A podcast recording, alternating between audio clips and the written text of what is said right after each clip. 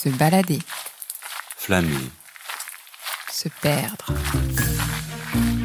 Des rencontres à travers l'Hexagone. Des histoires de voyage. La France baladeuse. Le podcast d'origine contrôlée. Bienvenue en Alsace. Le pays des cigognes et des marchés de Noël, diront certains. La mère patrie des bretzels et de la choucroute, diront d'autres. Mais crois-moi, l'Alsace, c'est bien plus que cela. C'est une région passionnante où, il est vrai, les traditions sont encore très ancrées. Pourtant, la jeunesse essaie de faire bouger les lignes pour faire découvrir aux visiteurs le véritable visage de l'Alsace, celui d'une région dynamique et créative. Alors c'est en compagnie de Cantutita, Kevin et Géraud que je te propose de découvrir les bonnes adresses de Mulhouse, les secrets du Haut-Königsbourg et Strasbourg dans les bras de l'île.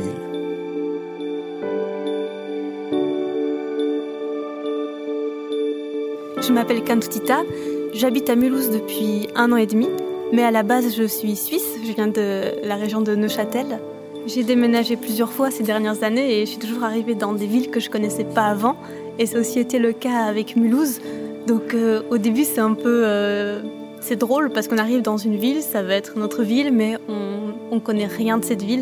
Mulhouse, j'étais venue euh, après mon entretien d'embauche à Bâle, j'étais passée par Mulhouse parce qu'il y avait le, marché de Noël, donc je connaissais juste le centre-ville et je m'étais dit tiens ça a l'air ça a l'air joli et du coup on a décidé de s'installer là parce que parce qu'on avait trouvé que ça avait l'air sympathique.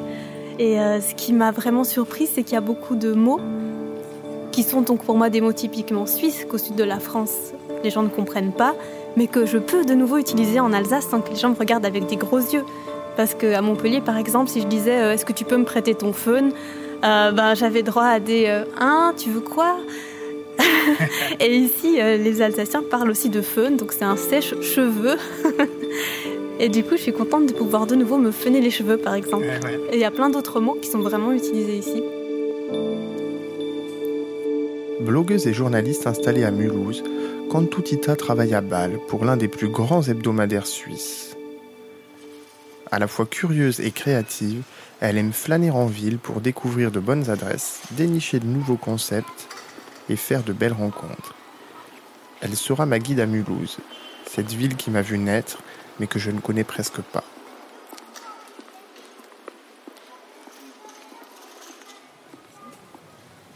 Alors on est passé par les rues commerçantes où il y a plein d'enseignes, plein de magasins, euh, pour aller maintenant à la place de la Réunion. Donc c'est la place principale de, Mulhouse qui est très chouette parce qu'il y a des, des jolis bâtiments. Donc euh, on voit plusieurs petites maisons en couleur qui sont toutes étroites et en bas il y a une pâtisserie, une chocolaterie, des cafés. Moi, le bâtiment le plus remarquable ici, c'est l'ancien hôtel de ville qui est là devant nous, parce qu'il y a toute une façade qui est peinte en trompe-l'œil. Euh, il y a deux escaliers qui mènent à une porte euh, avec une horloge au-dessus. Il y a plein de détails. C'est vraiment un bâtiment euh, assez étonnant. Et en fait, ce qui est drôle, ce que moi je trouve drôle, puisque je suis d'origine suisse et j'ai grandi en Suisse avant de venir m'installer en France, c'est qu'il y a les blasons des cantons suisses qui sont, euh, de, villes et cantons suisses qui sont peintes sur la façade. Donc euh, d'arriver à Mulhouse et de retrouver des, petits morceaux de Suisse, c'est assez étonnant.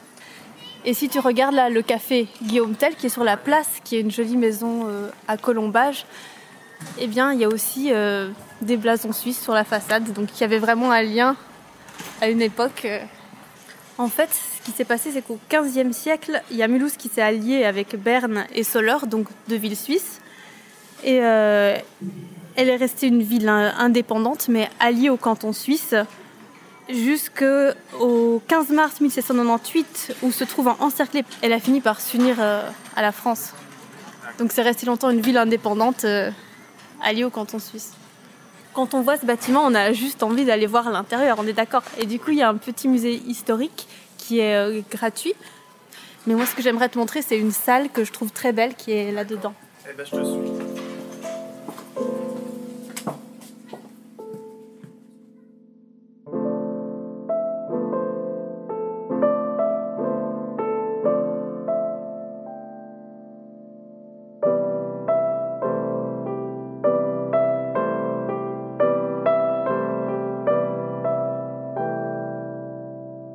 Je profite de cette visite pour te parler des murs peints de Mulhouse, une tradition qui remonte au XVIe siècle. Ils avaient une fonction décorative, bien sûr, mais aussi et surtout une fonction informative. À l'époque, en effet, beaucoup de gens ne savaient pas lire et les façades peintes leur permettaient d'identifier l'activité des commerçants ou de rappeler la présence d'une confrérie, d'une grande famille ou d'un bâtiment officiel.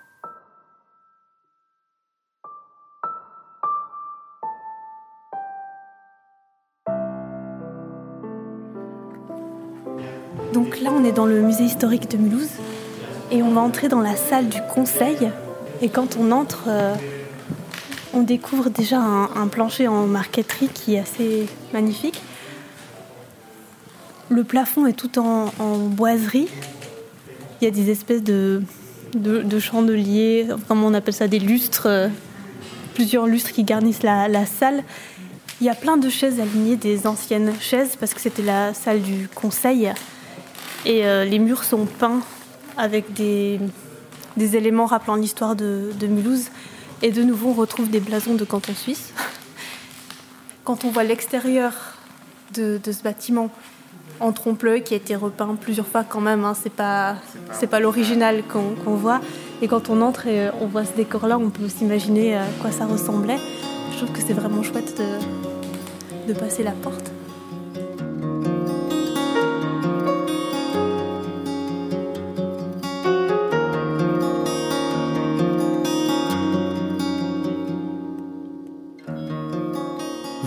Riche passé industriel, Mulhouse est souvent éclipsée au profit de Colmar ou de Strasbourg. Pourtant, son cœur de ville abrite de véritables chefs-d'œuvre architecturaux qui lui ont permis d'obtenir le label Ville d'art et d'histoire. Mais Mulhouse est également une ville qui bouge beaucoup.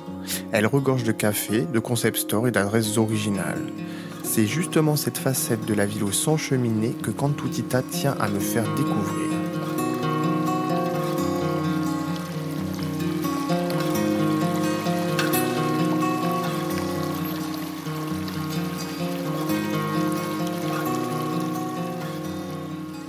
Qui est chouette à Mulhouse, ce que j'aime bien, c'est qu'il y a plusieurs librairies indépendantes.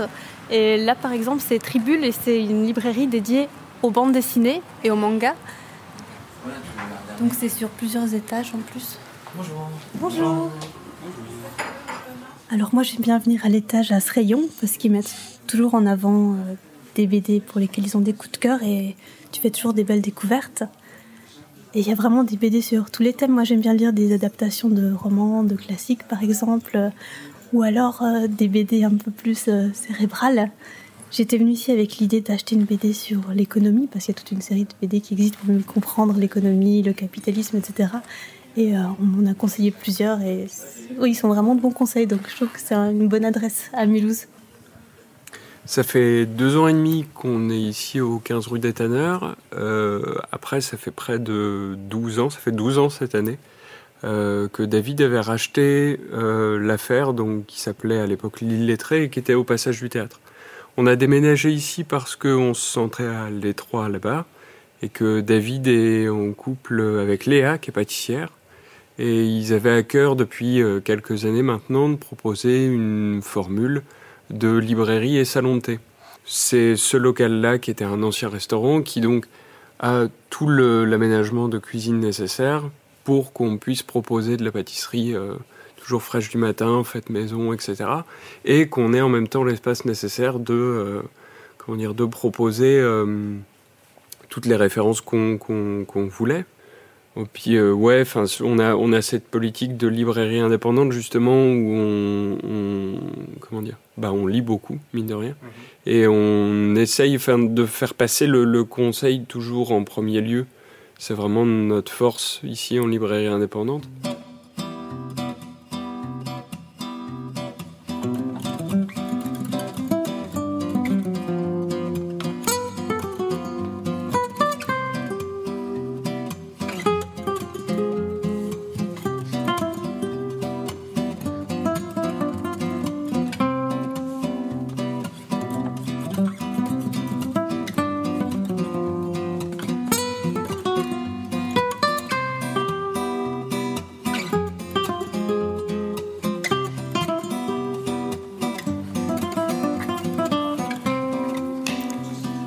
Alors là, on est à la rue des Franciscains, qui est une rue que j'aime bien parce qu'il y a plusieurs adresses chouettes pour euh, aller boire une bière ou venir boire un café.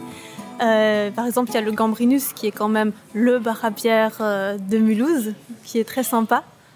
Ensuite, en face, il y a un endroit qui s'appelle Kohi. Donc, c'est café en japonais. C'est un tout petit café qui a vraiment un comptoir à la japonaise. Et comme euh, j'ai voyagé plusieurs fois dans ce pays et que je l'adore, j'aime bien retrouver cette ambiance. Et euh, à côté, il y a le, il y a un bar à burger, ketchup, où ils font des super burgers. Donc, euh, c'est vraiment une super rue. Et depuis quelques mois, tout au bout, il y a la guinguette urbaine. Et c'est aussi un petit café où, avec une terrasse et à l'extérieur, il y a donc des petites chaises longues. Donc ça donne vraiment une ambiance sympa.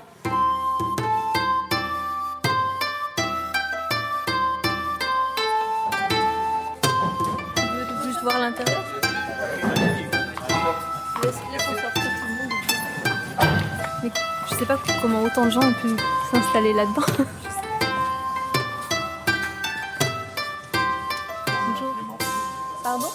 Pour terminer cette visite de Mulhouse, je te propose de rencontrer Clément, un jeune barista passionné par les crus d'exception.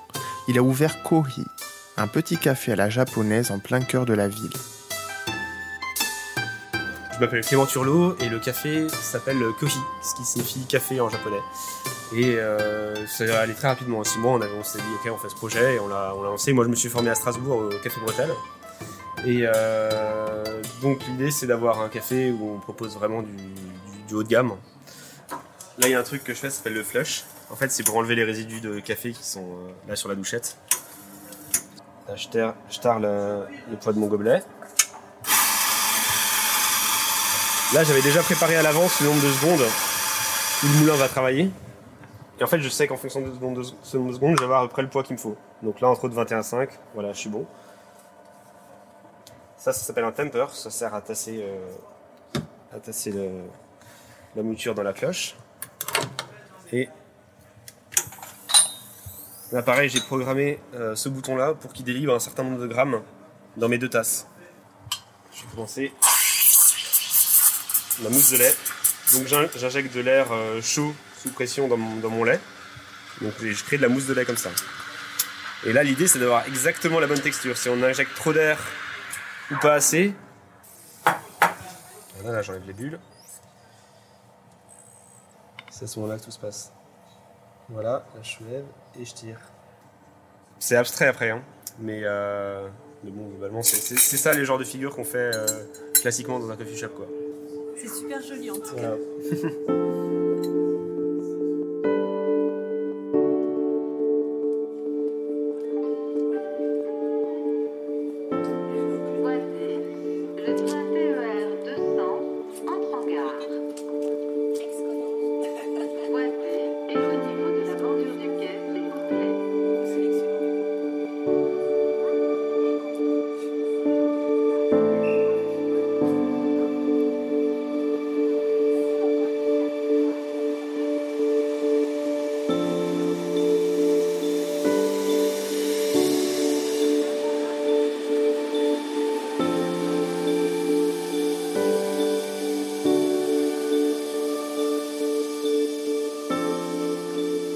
pour moi de quitter Mulhouse pour rejoindre le centre de l'Alsace. Je grimpe dans le train en direction de Célestat. Cet après-midi, j'ai rendez-vous avec Kevin, un jeune Alsacien passionné par l'histoire de sa région.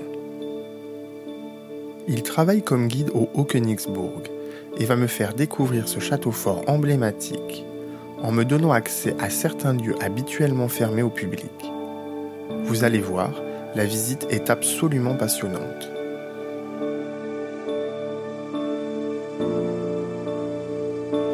Je m'appelle Kevin, j'ai 23 ans.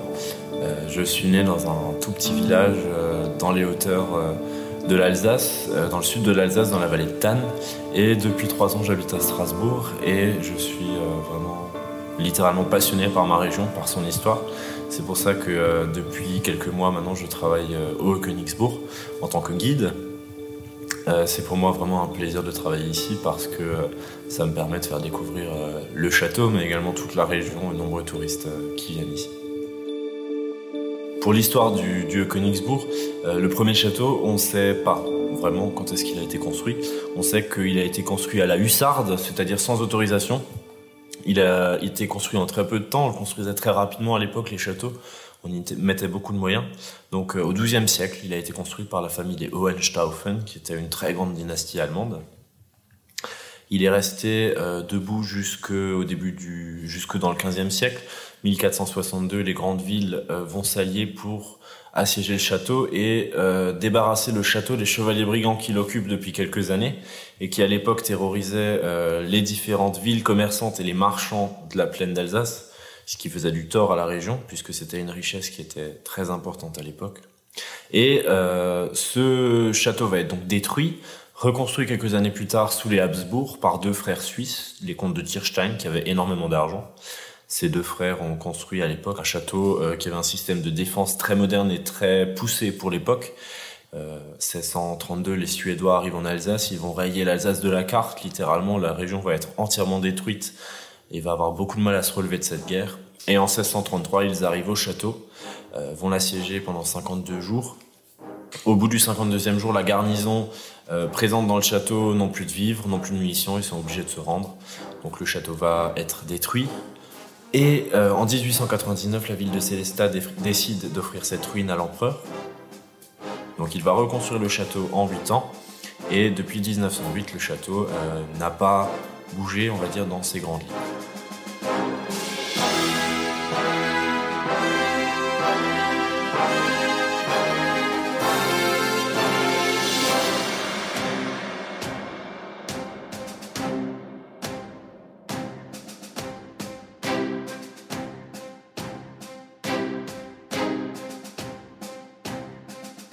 Kevin m'emmène à la découverte des cuisines impériales, aménagées par l'architecte Bodo Ebert en 1908.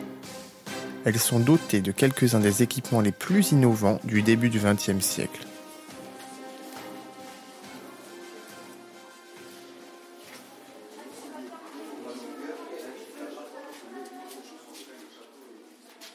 Alors là, on est dans la cuisine 1900. Donc en fait, cette cuisine, elle a été entièrement euh, conçue pour euh, les, dîners d'empereur. Donc on a ce grand piano, ce grand euh, fourneau, on a un ballon d'eau chaude, enfin un ballon pour chauffer l'eau avec des mitigeurs déjà en 1900. On a également des armoires chauffantes pour les assiettes. Dans la pièce à côté, on a les tout premiers frigos qui existaient déjà à l'époque, des bacs à glace. Donc on est ici vraiment sur, euh, pour 1900, sur le top de la modernité. Et ces cuisines n'ont absolument jamais servi. Et pourquoi? Parce qu'en fait, l'empereur a mangé une seule fois ici, lors de l'inauguration, en mai 1908. Ok. Et euh, ils ont juste réchauffé des plats. Mais ces cuisines n'ont jamais servi pour leur euh, utilité euh, initiale. Et est-ce que tu peux réarmer les cuisines? On va continuer par là. On va passer sur le logis.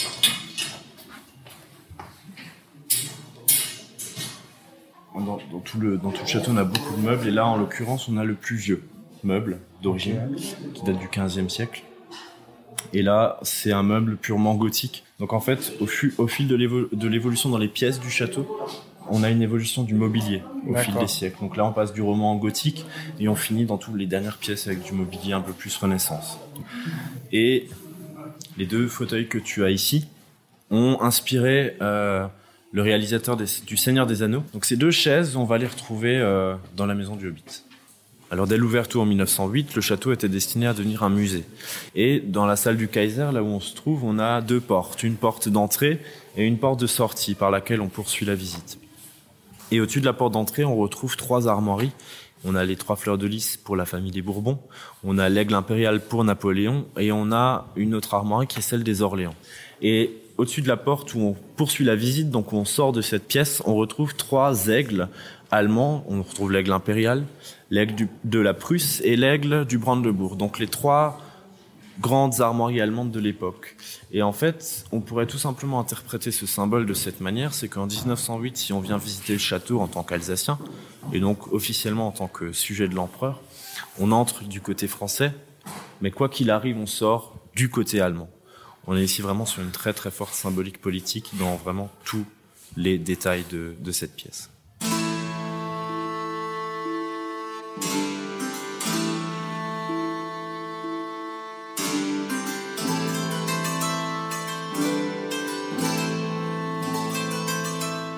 Si tu es d'accord, je te propose maintenant de prendre un petit peu de hauteur pour grimper tout en haut du donjon du Haut-Königsbourg.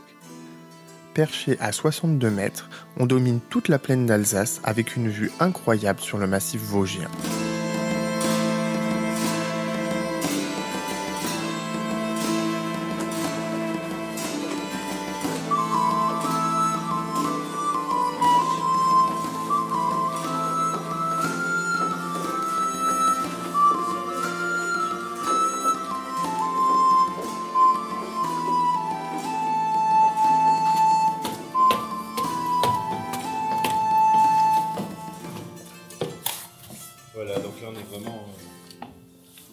Cœur du donjon.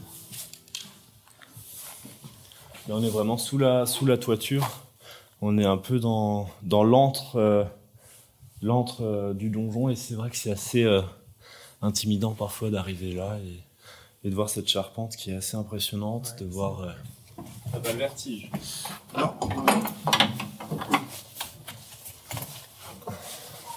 On a une vue côté sud qui est absolument magnifique. On voit euh, en temps normal relativement bien la plaine. On voit la, on a tout le massif vosgien de- devant nous, avec le grand ballon tout derrière. On a tout le vignoble, la route des vins. Et si on regarde vraiment en bas, on a les magnifiques toitures en, en tuiles à queue de castor, ces tuiles à bourron, qui sont propres à, à- au pays un peu allemand, la région alsacienne et toute la région du Rhin. Et on a également euh, l'entrée du château avec la cour basse. Donc on est vraiment ici sur euh, un peu un mirador, cette, cette tour où on voit euh, vraiment tout ce qui se passe. Et il faut s'imaginer qu'au Moyen Âge, euh, là où on voit actuellement la forêt, eh ben à l'époque il n'y en avait pas. Et jusqu'au début du 19e siècle, la forêt fait peur. On est très superstitieux, on croit beaucoup aux esprits, et la forêt c'est euh, fait très peur. Il y a que au début du 19e siècle où on va avoir cette, euh, cette époque un peu romantique qui va arriver et là on va commencer à, porter un intérêt sur les ruines puisqu'elles rappellent un temps passé, un temps révolu mais un temps assez, assez euh, important et là on va commencer à porter un intérêt sur ces ruines.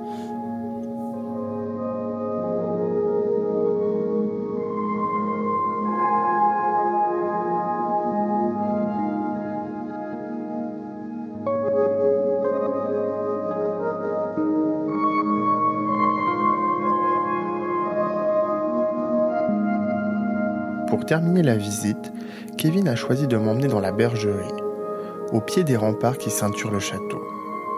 Je crois qu'il n'y a pas meilleur endroit pour prendre la mesure de ce fort qui domine toute la plaine d'Alsace, perché à 750 mètres d'altitude.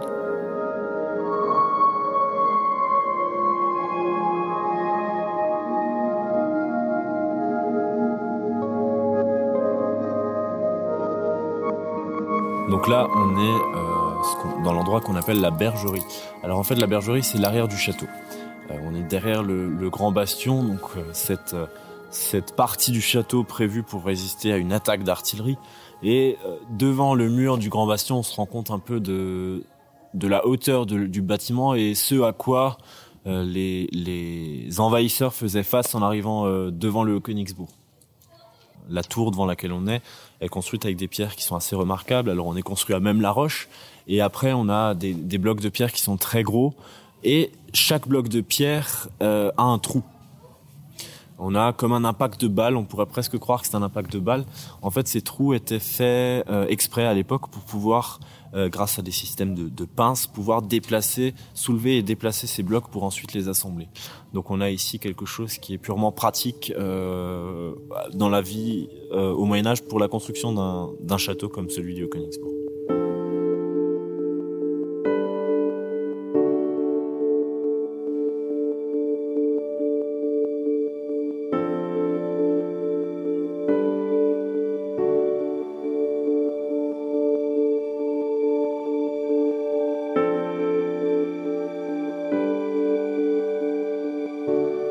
La dernière étape de ce voyage en Alsace, je t'emmène à Strasbourg. Je dois y retrouver Géraud, qui m'a donné rendez-vous en haut du barrage Vauban. Ensemble, nous allons découvrir la capitale alsacienne au fil de l'eau. Je te propose de faire le tour de la Grande Île, qui est en fait le cœur historique de Strasbourg, en suivant le cours de l'île et le canal du Faux Rempart.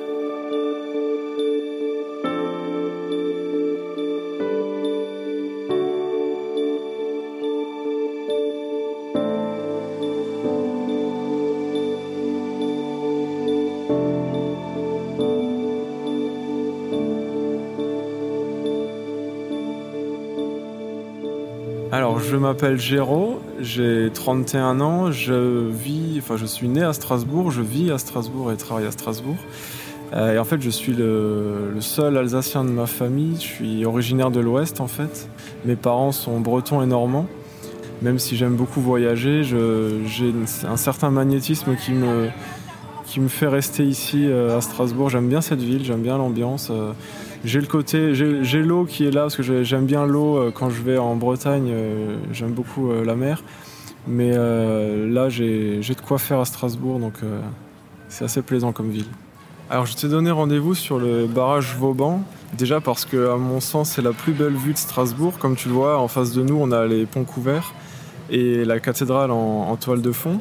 Et en fait c'est aussi pour te, parler d'un sujet assez insolite que les gens ne, ne retiennent pas forcément, c'est que Strasbourg c'est une île en fait. Enfin, le centre-ville de Strasbourg c'est une île. Donc c'est en fait euh, entièrement entouré d'eau. Donc si tu regardes sous nos pieds, là on, a la rivière Île, donc I2L, qui passe et qui vient embrasser littéralement euh, l'hypercentre de Strasbourg. Mais finalement on se rend compte d'ici que c'est une petite ville assez compacte, en tout cas pour la partie euh, centre-ville. Et donc euh, là on voit, tu vois, la, cathédrale où elle se situe, c'est à peu près la, moitié de, l'hypercentre. Donc on va faire tout le tour. Et on va faire ça le long de l'eau, donc on verra peut-être des bateaux-mouches, des, des petites navettes, des cygnes, des, personnes qui se promènent. Et donc on sera totalement déconnecté de la circulation routière parce qu'on est en dessous du niveau de la route. Et, euh, et donc ce sera assez apaisant, tu verras.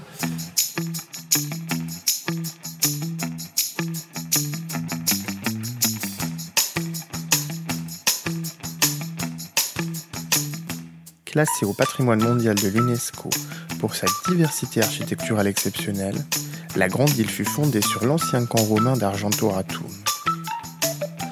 Cette cité rhénane séculaire abrite de sublimes exemples de maisons à colombage et de demeures médiévales, ainsi que de somptueux hôtels particuliers hérités de l'époque moderne. Alors donc là on est en train de traverser le quartier de la Petite France, donc on est vraiment sur l'axe le plus touristique, on voit les maisons à colombage qui se reflètent dans l'eau. Ce qui est, ce qui est assez marrant c'est que ce nom-là il, a été donné par les Allemands, parce qu'il faut savoir que euh, l'Alsace a souvent basculé en- entre l'Allemagne et la, France. Et euh, et il y a une époque où, il y avait des tanneurs à Strasbourg, donc les, les pots séchaient dans les combles, donc la partie haute, sous les toits. Et les Allemands qui, à cette époque-là déjà, enfin à cette époque-là, disaient qu'ils ont appelé ce quartier la Petite France parce que ça sentait pas bon, c'était répugnant.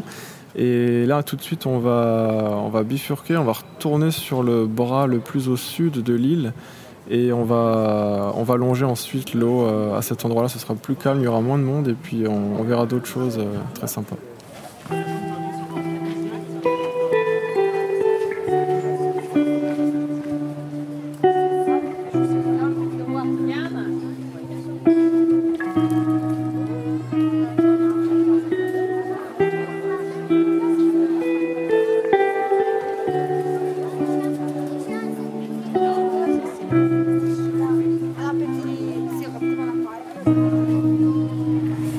Profite qu'on ait de belles maisons à colombage en face de nous, de l'autre côté de l'eau, pour, euh, pour te poser la question ou te dire est-ce que tu sais, tu, savais que les maisons à colombage, en fait, elles ont la, capacité, la faculté d'être entièrement démontées, déplacées et remontées. C'est comme un Lego, en fait. Elles, sont conçues d'une telle manière. Et, euh, et donc il y a certains villages, notamment à Reichstadt au nord de Strasbourg, où il y a un éco-parc de la maison alsacienne. Et donc ils récupèrent en fait des maisons qui étaient destinées à être démolies. Ils notent chaque pièce de bois. Donc ils, les, un inventaire euh, à quel endroit elle est, avec quelle autre pièce de bois. Ils démontent complètement la maison, ils la dé- déménagent et ils la remontent en l'état. Alors le, le pont qui est juste en face de nous là, c'est le pont du Corbeau. Il a une histoire euh, assez noire justement, puisque c'est là qu'étaient noyés les condamnés à mort euh, en place publique, c'est-à-dire que les gens euh, affluaient le long des, quais et sur le pont, et on enfermait dans une cage les condamnés à mort et on les jetait depuis le pont. Et donc ils étaient en fait finalement euh, noyés, enfin condamnés à mort par noyade devant l'œil des, des, enfin, des, des badauds.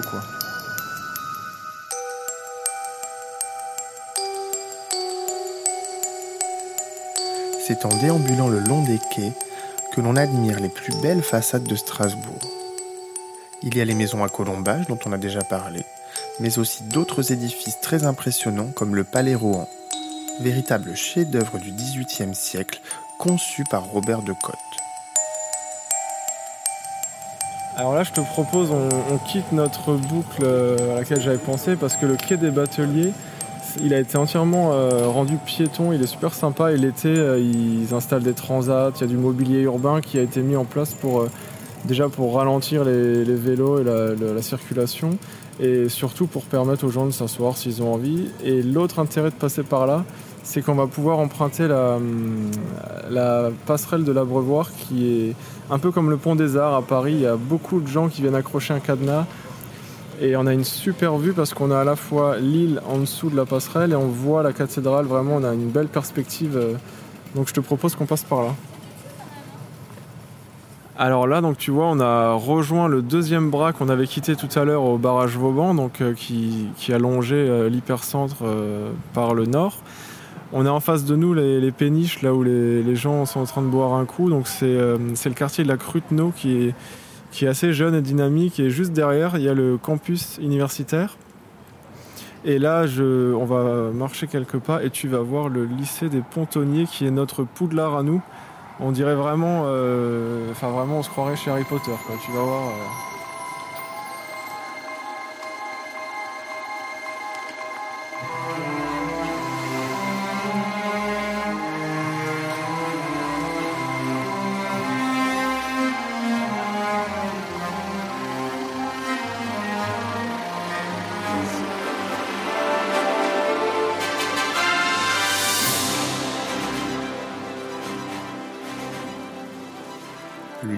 Pontonniers est une incroyable bâtisse néo-gothique imaginée par Johann Karl Ott en 1903.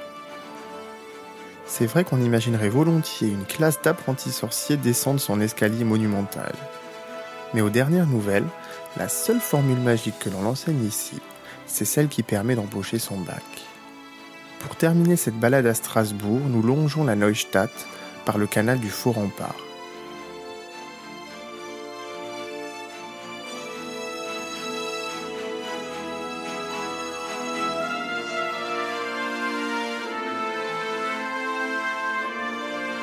Donc là maintenant, on, est en train de longer la Neustadt, donc il vient tout juste d'être classé au patrimoine mondial de l'UNESCO. On aperçoit là-bas la place de la République, donc les, drapeaux français là qui flottent. Alors ce qui est, intéressant sur l'architecture de la Neustadt, donc ça veut dire nouvelle ville en allemand, c'est quand, Strasbourg était allemand, en fait, il a été décidé d'étendre la ville. Et donc ils ont construit ce quartier, ce qui a permis de tripler en fait la superficie de Strasbourg à l'époque.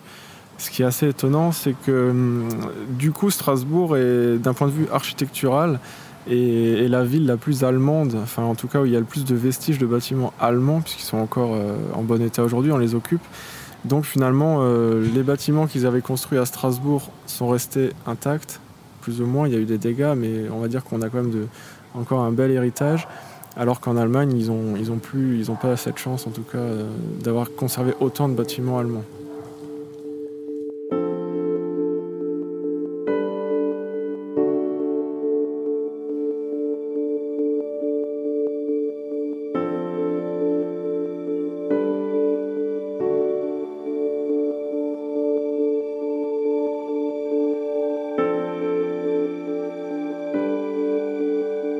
Traversée de l'Alsace est à présent terminée.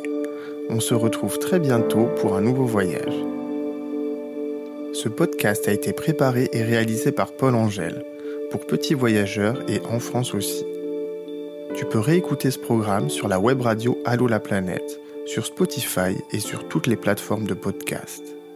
Pour soutenir la France baladeuse, n'hésite pas à t'abonner au podcast et à laisser un avis avec plein d'étoiles sur ton appli favorite.